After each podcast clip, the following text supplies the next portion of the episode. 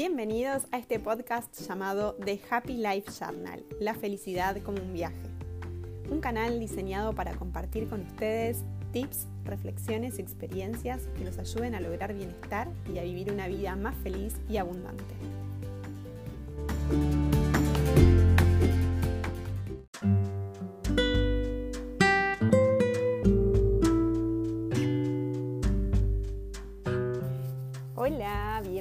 Todos a un nuevo capítulo de The Happy Life Journal, la felicidad como un viaje. En el día de hoy, bueno, en esta semana, quería trabajar con ustedes un tema em, que tiene que ver con el estar presente. Ese vendría a ser el título. ¿Y qué significa esto, no? Em, bueno, la realidad es que para mí fue un gran desafío eh, tomar conciencia de cuánto me costaba vivir y disfrutar el presente y estar en el aquí y ahora. Y mm, lo que me pasaba es que, de hecho aún me pasa, es que mi cabeza como que iba a mil, o sea, estaba siempre pensando en la próxima actividad que tenía que hacer poco conectada con, el presente, ¿no? con, el momento actual.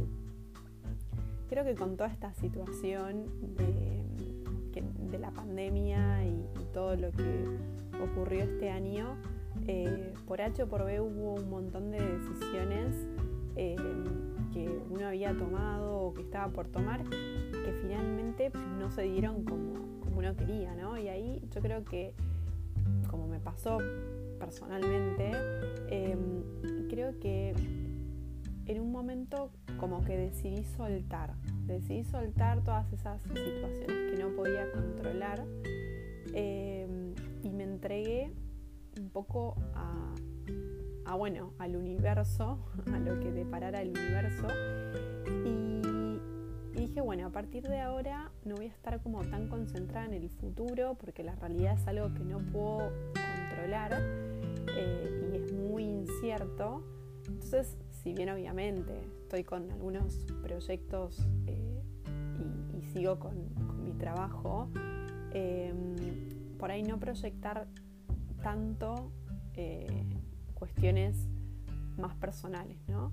Entonces, em, bueno, ahí fue que empecé a practicar este hábito de estar presente. ¿Cómo lo hice? Bueno, lo primero que empecé a aplicar fue, lo primero que conocí en realidad fue el mindfulness, que es una especie de meditación. En realidad no sé si exactamente es esto, pero es una práctica que me ayudó mucho a... Em, comprometerme a dedicarme unos minutos eh, para no pensar en nada, sea, para estar 100% concentrada en mi respiración, cerrar los ojos, entender por ahí qué sonidos me estaban rodeando, qué aromas, qué sensaciones tenía en el cuerpo, pero no pensar nada acerca de qué actividad tenía que afrontar después de eso.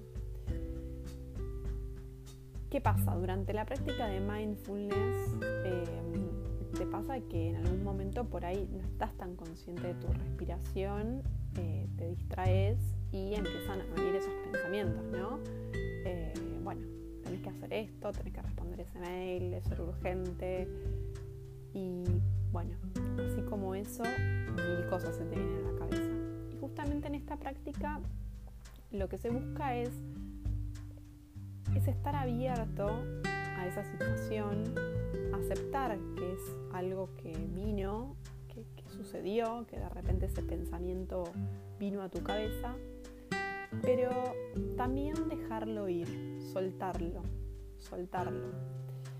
Esto me pareció espectacular, o sea, ese momento en el que tu cabeza empieza a hacerse rollo, es como cortar ahí y volver a concentrarte en tu respiración, en lo que estabas haciendo. Es está bueno porque es una especie de control en sí mismo. Es un autocontrol que empezamos a, aprender a hacer o a llevar a cabo para justamente evitar interiorizarnos en, problemas o en situaciones que son futuras o que son situaciones que podemos eh, encarar después de 15 minutos. Y dedicarnos solo a contemplar, a contemplar el presente. También eh, lo que estuve haciendo fue eh, estar más consciente de todas las actividades que desarrollaba, ya sea una actividad tan simple como decir, bueno, me hago un té estar disfrutando de ese té, sentir cómo, qué sabor tiene, qué tan caliente está. O sea, estar como consciente de eso. Hay un ejercicio que hice, eh, estuve haciendo una serie de ejercicios eh, que, hace eh, Tamara Villoslada, que es una, una artista. Y hay un ejercicio que propone en uno de sus diarios creativos, que lo recomiendo un montón, em, que se trata de cerrar los ojos, o sea, hacer actividades con los ojos cerrados, hacer por lo menos tres actividades en tu día con los ojos cerrados. Y mm, lo que me pareció espectacular de ese ejercicio, que igual no se los quiero spoilear, eh, pero básicamente fue tener la oportunidad de bueno, al, no, al tener la vista, digamos, saber que no iba a contar con eso, eh, poder conectarme con los otros sentidos, que son sentidos que por ahí uno usa menos, o sea, somos tan visuales que los usamos menos. Y en realidad,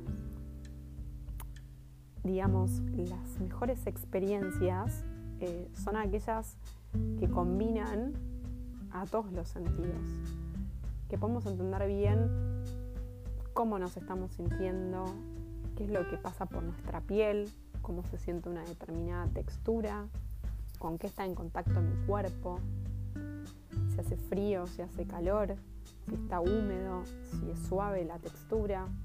Después entender si hay algún sonido en el ambiente, qué sonido de fondo hay, cómo está mi respiración, cómo me escucho.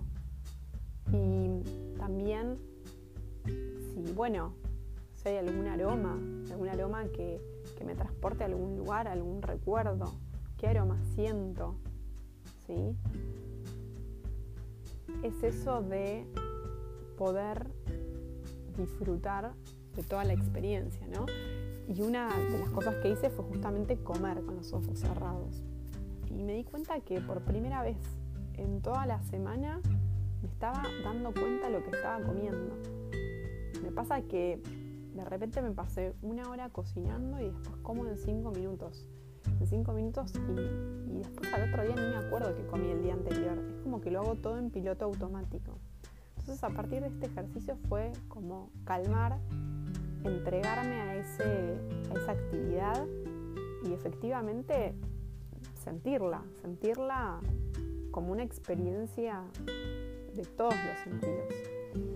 Así que bueno, Em, los invito a que, a que en esta semana busquen idealmente todos los días alguna actividad que, les dé placer. O por ahí es una, o una actividad súper cotidiana como es tomar el desayuno, tomar un café o cuando se están pegando una ducha y a que en ese momento solo piensen en encontrarse con ustedes, con su respiración, conectarse con eso que están haciendo, con esa actividad, disfrutarla, ver cómo se siente, ver cómo se sienten.